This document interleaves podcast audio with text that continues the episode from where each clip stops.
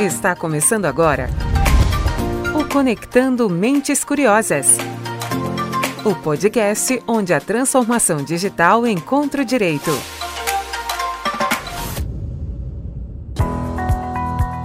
Fala Mentes Curiosas, começando mais um podcast. Eu sou Gustavo Maganha e hoje aqui comigo Silvia Curado. Fala pessoal, tudo bem?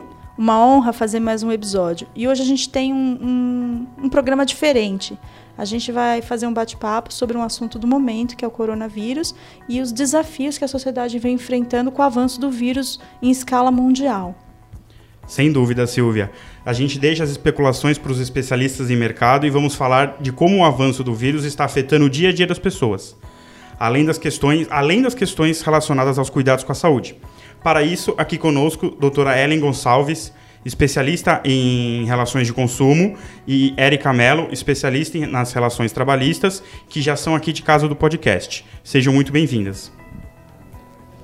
É, obrigada, obrigada Gustavo, obrigada Silvia, é um prazer estar aqui de novo para falar de um assunto tão relevante é, e relevante para o mundo, né? Não, a gente não está aqui falando somente do Brasil e apresentar e conversar um pouco aqui com a Érica também na sua especialidade e nas relações de trabalho, os cenários que têm se apresentado, né, dia a dia. A gente teve uma confirmação do caso no Brasil há poucos dias, na verdade, é, e a gente não tem aqui a pretensão, né, de dar é, todo o contexto, porque ele está acontecendo dia após dia, mas de pensarmos como mentes, mentes curiosas que somos em prevenção, em informação, né, em, em, dialogar mesmo sobre esse tema que é relevante a todo, todo o mundo. Oi, pessoal, obrigada pela oportunidade de estar aqui mais uma vez. Ellen, obrigada pela parceria aqui nesse bate-papo de um tema tão desafiador e relevante, né? Algo que tem nos provocado dia após dia a pensar fora da caixa, né? É, então, acho que é uma oportunidade bem legal e, como você bem disse, é muita pretensão da nossa parte achar que a gente vai uhum. esgotar o assunto. O assunto é inesgotável e ele está só começando. Exatamente. Mas acho que a gente tem alguns pontos interessantes aqui, até para despertar é, outras mentes curiosas a colaborar com a gente nesse diálogo e no, conforme ele for avançando aí nos próximos dias. Acredito que o primeiro grande impacto no Brasil é, seja referente à indústria. Segundo a Bini, 50, 57% de suas associadas já apresentaram problemas com o recebimento de materiais da China, que hoje é um dos principais fornecedores no mundo relacionados a componentes eletrônicos. Como vocês enxergam essa questão voltada para a questão das fábricas? É, Gustavo, realmente a indústria, através da ABINE, né, Associação Brasileira da Indústria Elétrica e Eletrônica, tem é, informado de maneira clara e oficial, né, nos meios também de comunicação, uma situação é, que está se dando pelos insumos que a indústria brasileira depende, né? em grande parte aí da China, dos insumos, e nós estamos falando da indústria então de telefonia móvel, de computadores, né, de é, da linha branca também e linha marrom, enfim, envolve também os computadores, não só a Bini, mas a Eletros também, que é outra entidade que representa o setor, né, a linha branca e linha marrom, tem se posicionado e aí com direito, né, é, informando o mercado é, de possíveis impactos que ela vem sofrendo, e isso é anterior, inclusive, à própria confirmação do primeiro caso de coronavírus no Brasil, é, o que é uma postura bastante adequada, ao meu ver, favorável, porque é de informação e transparência com o mercado. Então, ela também coloca que não há, por hora, nenhum problema de abastecimento né, de produtos né, nas prateleiras, para o consumidor final. Nada né? alarmante é, neste nada momento. Nada alarmante né? neste momento, mas que grande parte da indústria é dependente de insumos advindos da China, o que também é de conhecimento do mercado, né, com relação às importações e com relação ao processo aí de é, vulnerabilidade até da, do mercado, da indústria nacional nesse aspecto. Nós temos produção local e a situação poderia ser pior se não tivéssemos, mas grande parte dos insumos é, eles vêm realmente da, da China.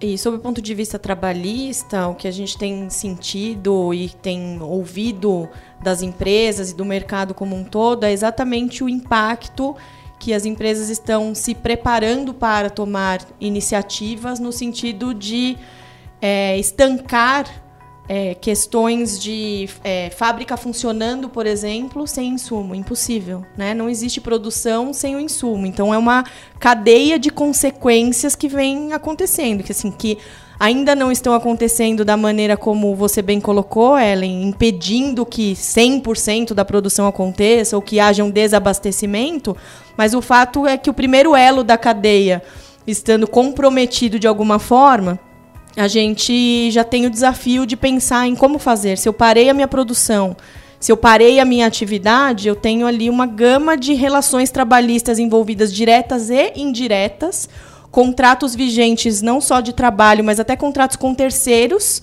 né, que me fornecem outros tipos de mão de obra ou de serviços e que estão diretamente ligados à necessidade da minha atividade. Uma vez que eu suspendo ou que eu reduzo substancialmente essa atividade, toda essa minha cadeia de relações trabalhistas tem que ser repensada, algo tem que ser feito. Né? Então, esse é o desafio que a gente tem encontrado.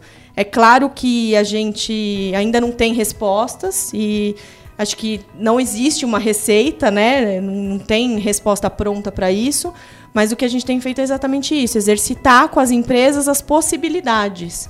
Porque a gente também não pode assumir que isso vai tor se tornar um cenário caótico e que então vamos parar tudo de uma vez. E isso também tem outros impactos, inclusive no próprio passivo trabalhista, você interromper relações de trabalho, você que medidas e de que forma você vai tomar essas medidas. Então, acho que esse é o panorama macro aí que a gente está enfrentando. Exatamente, Érica. Eu acho que a certeza é, é, no sentido de haver uma união de esforços das áreas, todas as áreas envolvidas nas empresas, juntamente também né, com os setores e jurídicos, analisando toda essa situação, esse cenário, plano de contingência, uma gestão de crise, independentemente do tempo que isso venha a durar, e faço votos que é, rapidamente a gente consiga né, ter um, um, um, cenário, uma clareza aí de solução, e é global, não é local. Né? Exatamente. Né? Então, acho que todos, e isso para a indústria é algo que já vinha acontecendo, são empresas, na grande parte, empresas multinacionais, então é, tem essa responsabilidade, esse cuidado, essa transparência, as entidades, acho que das primeiras a se posicionarem também no mercado, essa transparência, essa informação, que eu acredito que seja o caminho. Né? E a colaboração, porque é um cenário que importa a todos os segmentos.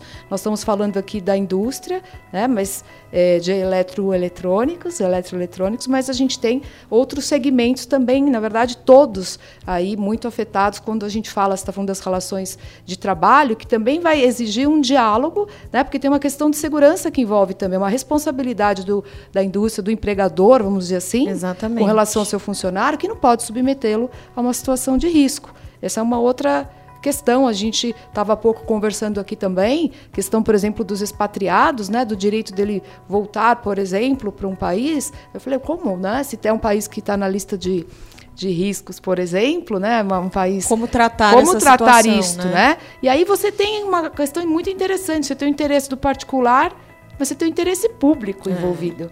Você tem princípios até constitucionais de segurança, de saúde, que de, extrapolam, que extrapolam o, interesse individual. o interesse individual. Então, nós estamos falando de um, de um tema que ele, ele, ao meu ver, ele é um tema muito maior do que o interesse individual. É o interesse e o interesse global. E aí nós estamos falando de nações, de organizações Sem mundiais, dúvida. de diretrizes de segurança. Até de políticas públicas. Políticas né? públicas. Nesse aspecto até também, ao meu ver, não sou, né, como advogada, nem poderia, não tenho conhecimento técnico médico nenhum, mas nós estamos conduzindo e o Ministério do Brasil de Saúde tem sido muito assertivo e transparente, né, ao publicamente acompanhar, levar informações quase que em tempo real sobre o único caso. Eu acho que esse é o caminho, porque o caminho é o caminho da, da calma, dos dados, do acompanhamento, do prevenção, né, e dessa gestão que tem que ser feita e em todos os segmentos, como o Gustavo falou, afeta o dia a dia, né, as escolas.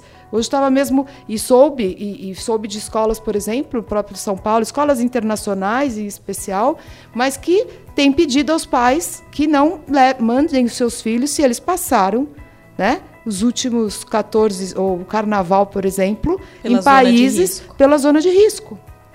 É? Ai, mas o meu filho não vai voltar na segunda-feira para a escola? O que é esperado? Um bom senso, um senso coletivo, né?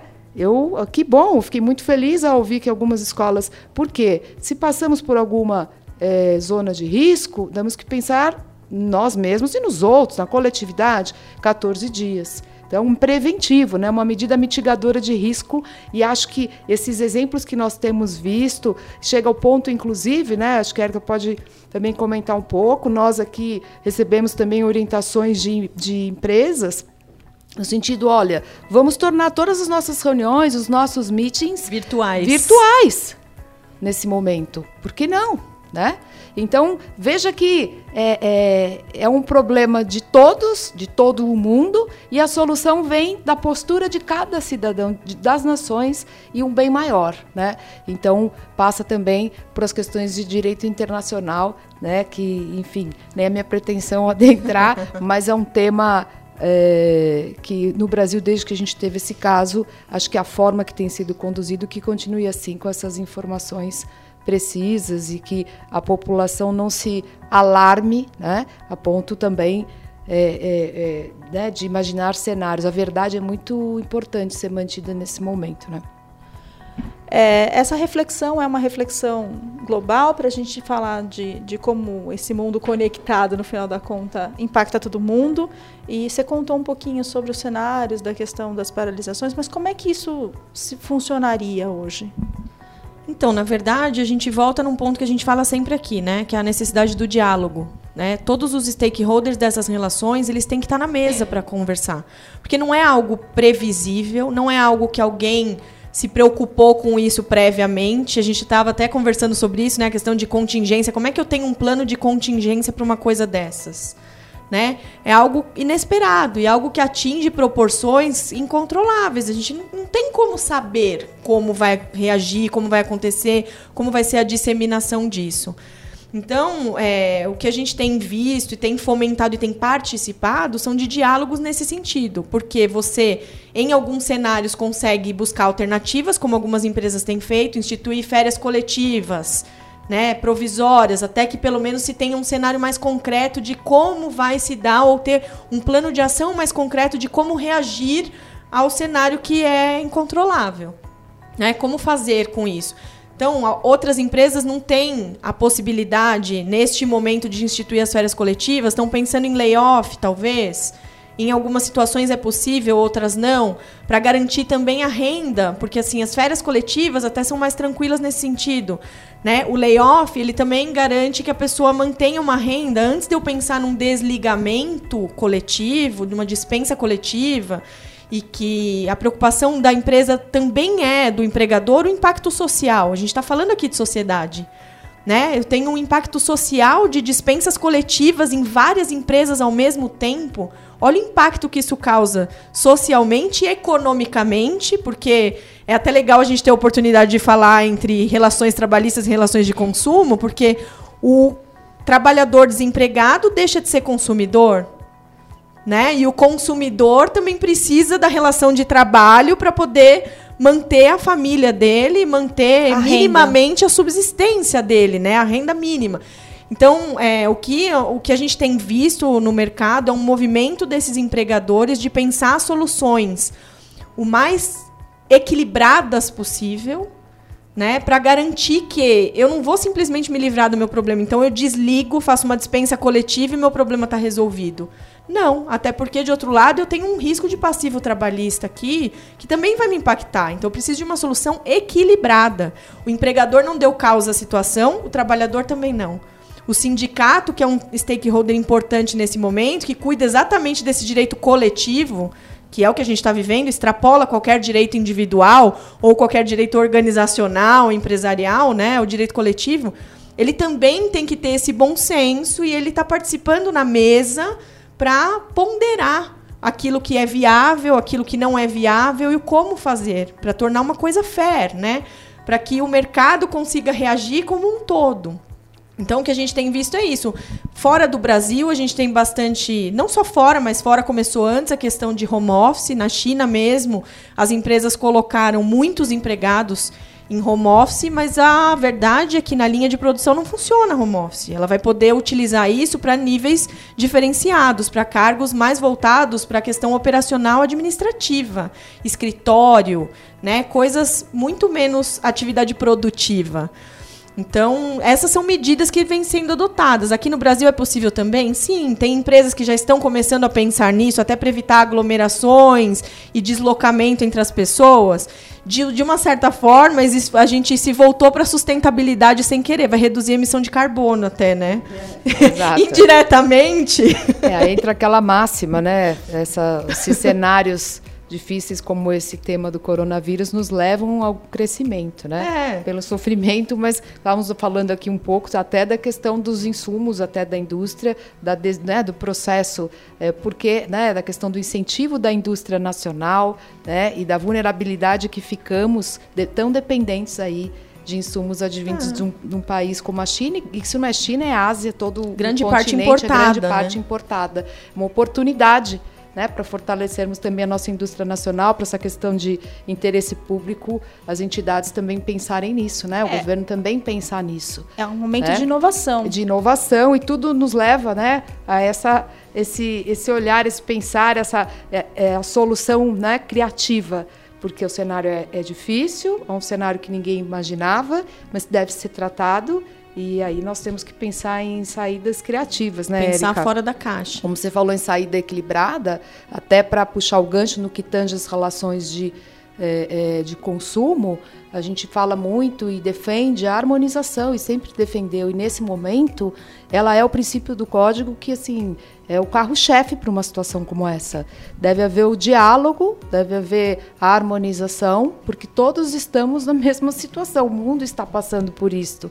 Né? Como resolver? E volto lá, eu tenho o meu direito individual, mas o interesse público, um fato né, de força maior que nunca é, ninguém poderia, ah, poderia ter previsto uma situação, me parece que não. Né? Volto a dizer, não sou cientista, não sou médica, mas me parece que não. Então, é, harmonização, ouvir as partes, chegar com bom senso a um, harmonizar. É, com certeza em alguns segmentos, e aí eu acredito muito também nessa contingência no que tange a relações de consumo, de capacitar, de informar ah, Ellen, mas eu não tenho ainda uma política, estou vendo. Ok, mas nós temos que ter essa transparência, essa informação Esteja com o nosso aberto, cliente. né? Esteja Esse aberto é um primeiro passo. a ouvir, né? Esse é o primeiro passo.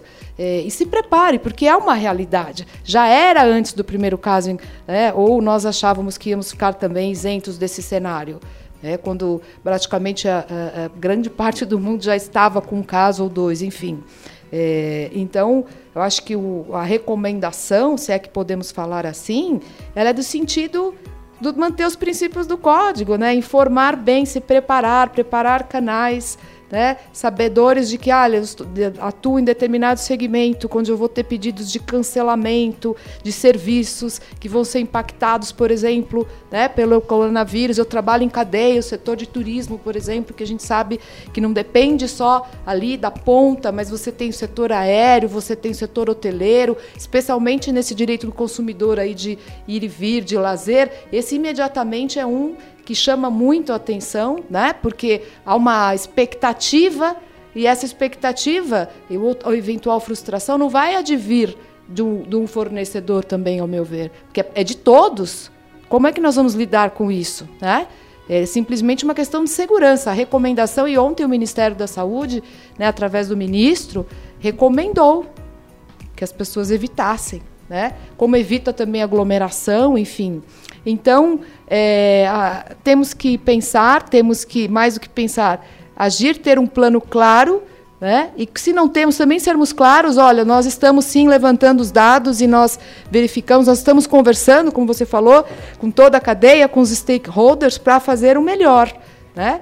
É, nós vamos ter que olhar para essa solução integrada, harmonizada, e é isso que nós esperamos, tanto do setor privado quanto também do setor público, né? Sem dúvida. Das agências todas, né? Tem setores regulados que a gente que eles participem dessa desse diálogo, né? Essa é a nossa expectativa.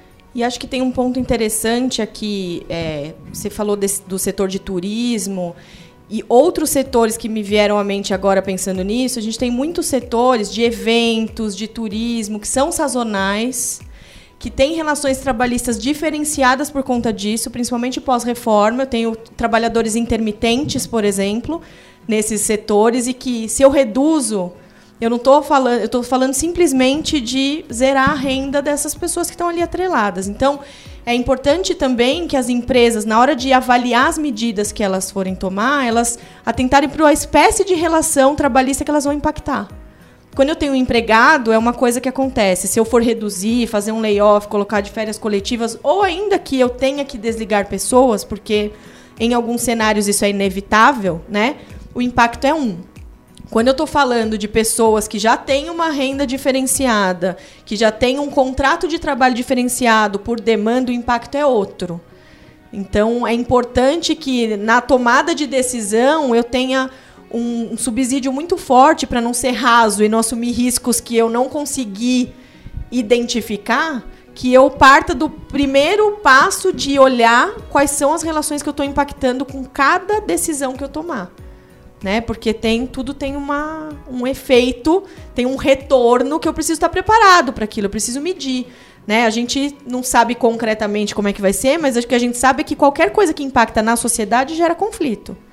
Então eu tenho que estar prepa minimamente preparado para que tipo de conflito eu vou gerar com a minha decisão.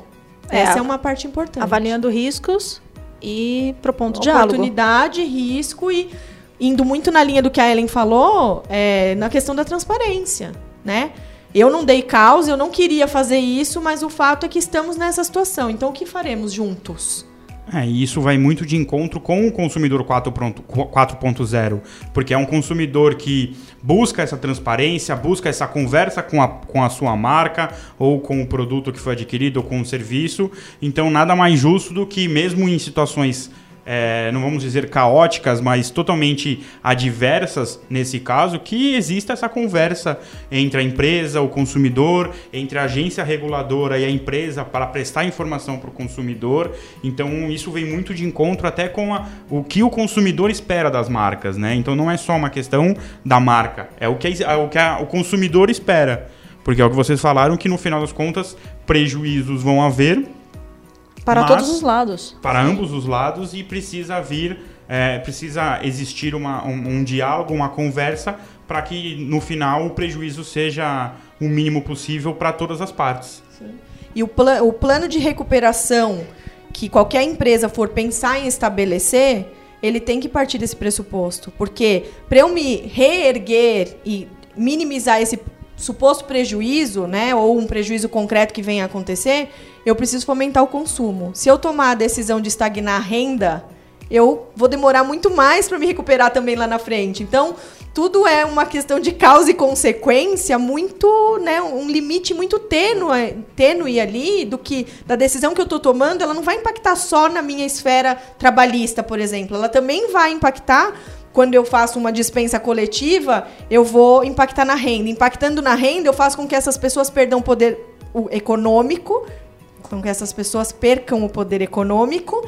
E aí, na hora que eu tiver o meu plano de ação para me reerguer, essas pessoas também não vão consumir. É, porque elas não vão ter renda para consumir. E eu vou precisar produzir para mim. Então, assim, é, é, o que a gente falou. É, são muitas questões interligadas que precisam estar na mesa para a tomada de decisão mais equilibrada. Exato, é o equilíbrio, a harmonização, o bom senso, né, o entendimento e, e o cenário, como foi colocado, um cenário muito relevante em âmbito nacional e global, na verdade, mundial, mas que traz esse olhar realmente da sociedade como um todo, né?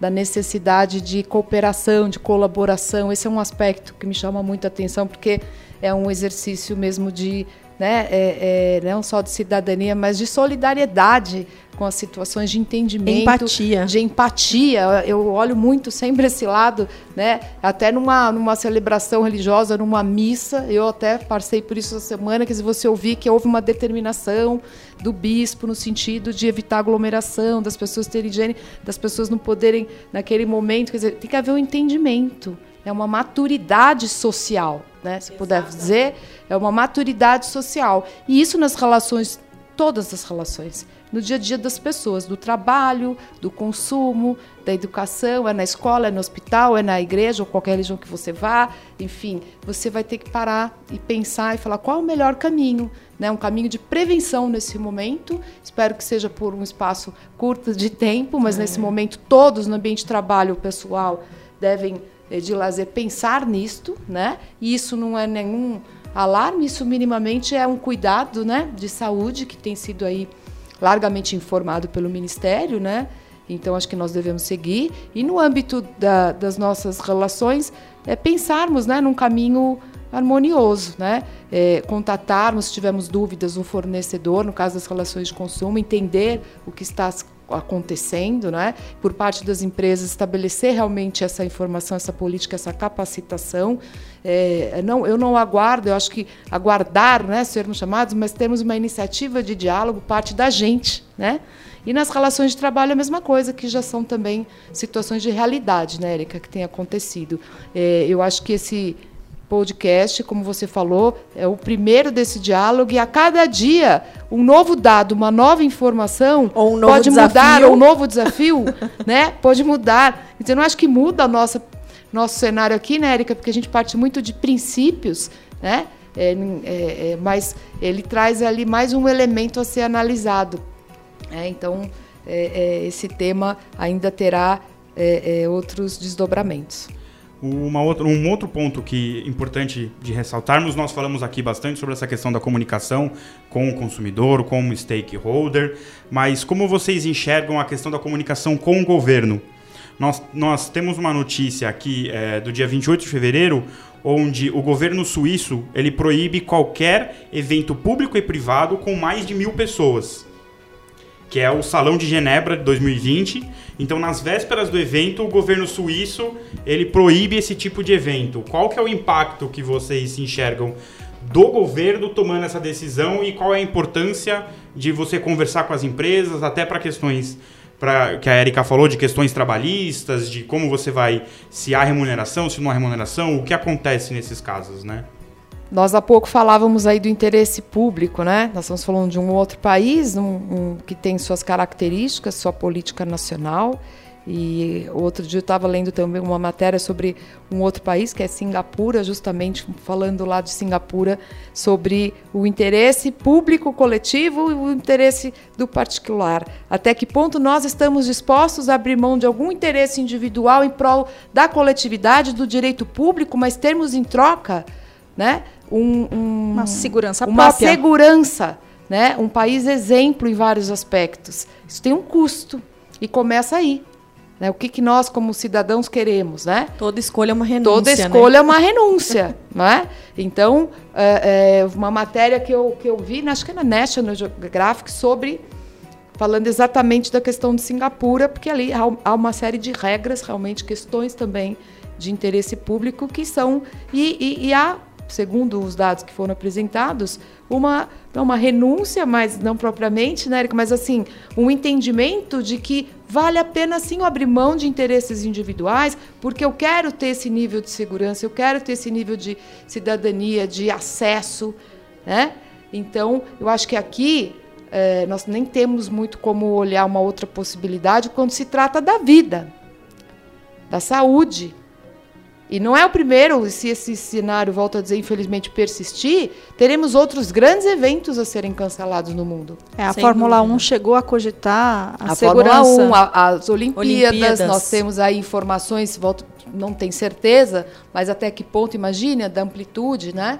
disso. Outro, tenho visto também outros eventos é, fora de outras entidades que falam, olha, nós, não, nós vamos é, por hora permanecer e fazer esse evento, mas já estamos colocando à disposição a devolução da sua inscrição.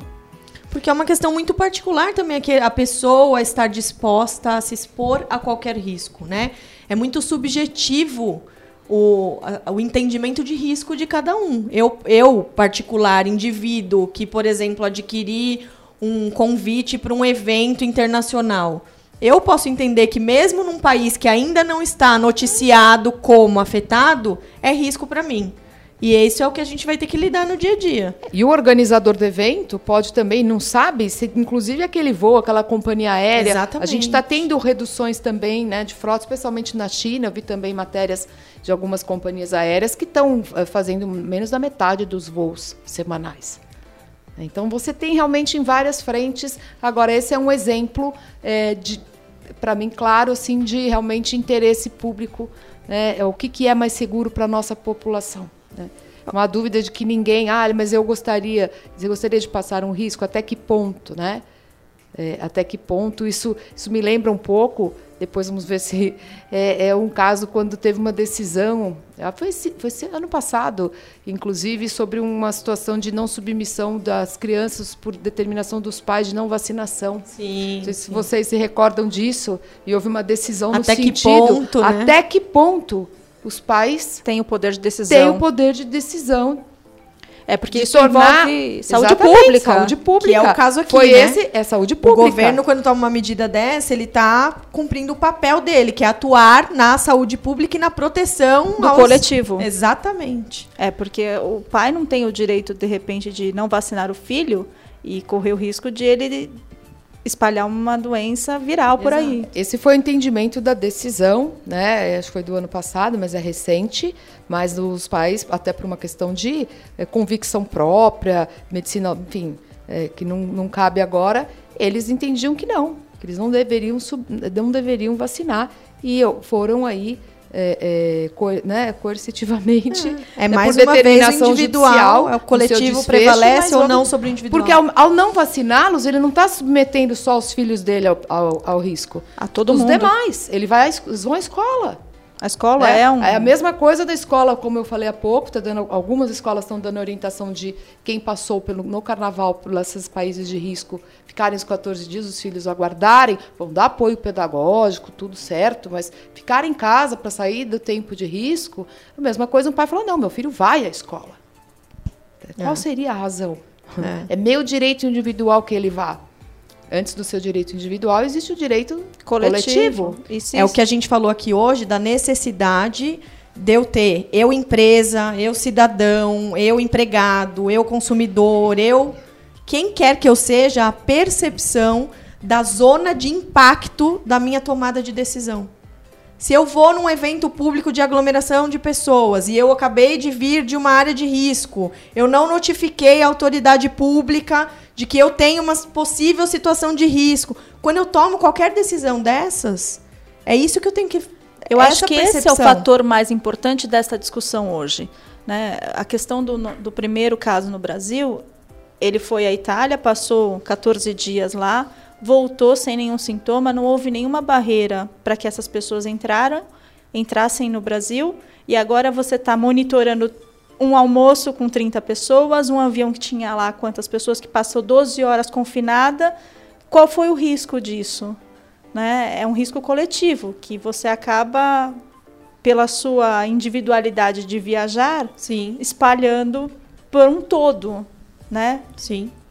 Eu acho que esse é um é o, a, a É o- individualidade, a consciência individual tem que beneficiar o coletivo.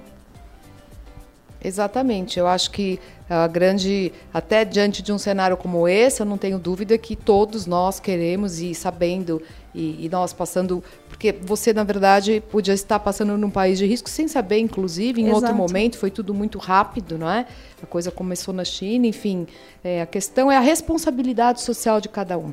De falar, se eu passei, eu conheço, eu vou recomendar que essa pessoa se apresente num posto de saúde, porque com isso eu estou me protegendo e protegendo não só a minha família, estou protegendo a sociedade, estou protegendo o mundo.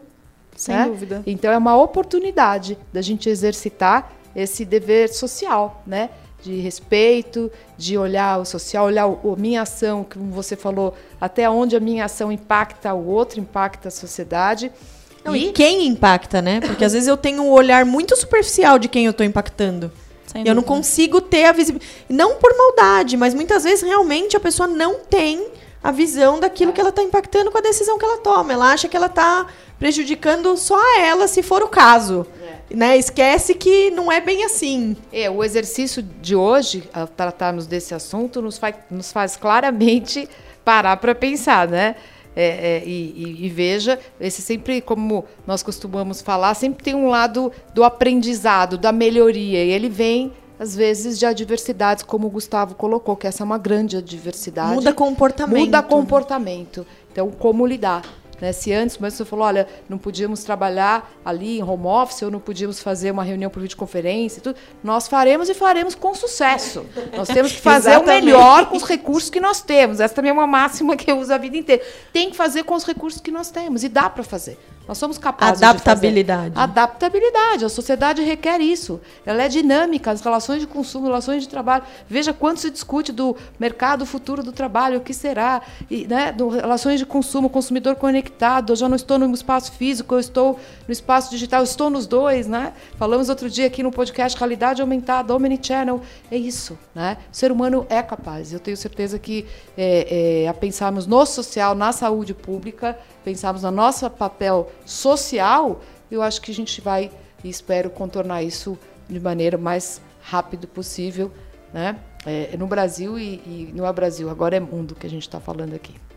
Agradecendo a presença da doutora Ellen mais uma vez aqui no podcast, da Érica também, por mais uma vez trazer uma visão diferente e deixar aqui um pouco para vocês é, encerrarem a discussão, colocando talvez um final, um ponto de vista não final, mas uma vírgula nesse assunto.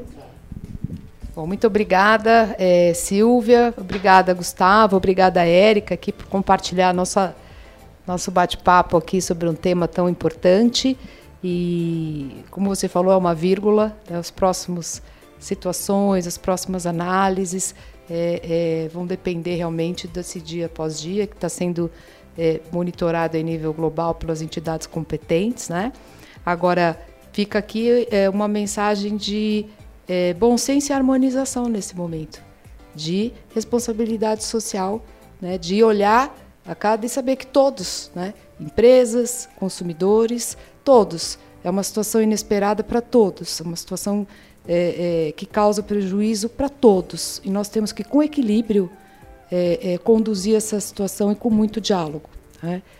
todos têm todos terão e temos prejuízos né, com relação a isso nas nossas escolhas individuais. Mas isso vem em prol do público, em prol da questão da saúde pública. E eu acho que esse é o, o bem maior aí que a gente deve pensar. Bom, eu agradeço também, Gustavo, Silvia, por estarem aqui mais uma vez participando desses bate-papos com a gente. Ellen, pela oportunidade, a primeira que a gente teve de fazer um bate-papo juntas aqui no podcast, né? Estamos há um tempão ensaiando a possibilidade de tratar de um tema. Não é o tema que gostaríamos de tratar juntas, né? Falando de relação de consumo e trabalhista, não é exatamente o tema que a gente escolheria, mas foi uma ótima oportunidade de fazer esse bate-papo. Eu faço minhas as suas palavras no sentido do individual e o coletivo, né? Acrescento a questão da transparência e do diálogo é, no sentido de procurarmos soluções é, de boa fé, né? Acho que essa também é uma palavra importante nesse momento, a gente pensar é, e as partes agirem de boa fé na busca dessas soluções e na implementação também dessas soluções, porque é fato que elas precisam ser encontradas e implementadas. E estamos aqui prontos para o diálogo e para os desafios que virão, né? com a certeza de que vamos enfrentar, como a Ellen colocou muito bem, adaptabilidade é algo que é inerente à humanidade, né? A gente a história da humanidade mostra isso.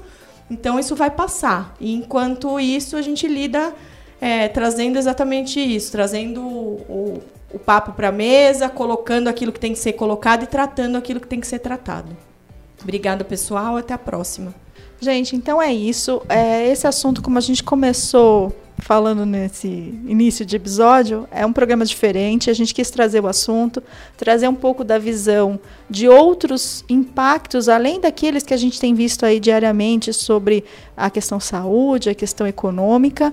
Eu espero que vocês tenham gostado até aqui, aprendido e aproveitado esse conteúdo. Então, se você gostou, pode seguir a gente lá no Spotify. Conectando Mentes Curiosas está lá no Spotify. A gente está também no iTunes. Então, deixa lá suas estrelinhas para a gente conectar outras mentes curiosas que queiram participar também dessas discussões.